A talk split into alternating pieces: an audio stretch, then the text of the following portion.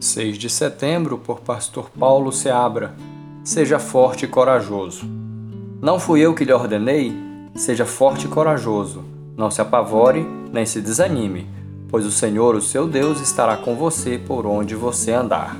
Josué 1, verso 9. Ao chamar Josué, Deus deu-lhe promessas e instruções. Primeiro, diante da missão, o Senhor diz: Dispõe-te agora, isto é, assuma o chamado da sua vida. A palavra-chave é a atitude. Segundo, há uma promessa após o chamado. Todo lugar que pisar a planta dos vossos pés, eu vou-lo darei, como prometi a Moisés. Terceiro, ser forte e corajoso. Tu farás este povo herdar a terra que jurei dar aos seus pais. Era preciso contar com um líder forte e corajoso.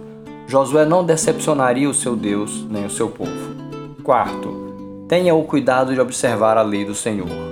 Observar não é apenas conhecer, mas obedecer. Dela não te desvies nem para a direita nem para a esquerda, para que sejas bem-sucedido por onde andares. O sucesso de Josué dependeria da sua convicta observância da lei do Senhor. Quinto, Josué precisava ensinar a lei do Senhor aos líderes para que tivessem cuidado de fazer o que nela estava determinado. Sexto, o Senhor faria prosperar o caminho de Josué, ele seria bem-sucedido onde quer que andasse. Sétimo, o Senhor prometeu ainda que estaria com Josué ao longo da sua caminhada, desde que ele andasse sempre debaixo do propósito de Deus. Essas promessas foram para Josué, mas os princípios são os mesmos. Se o Senhor o chamou para uma tarefa, seja forte e corajoso, pois ele está com você.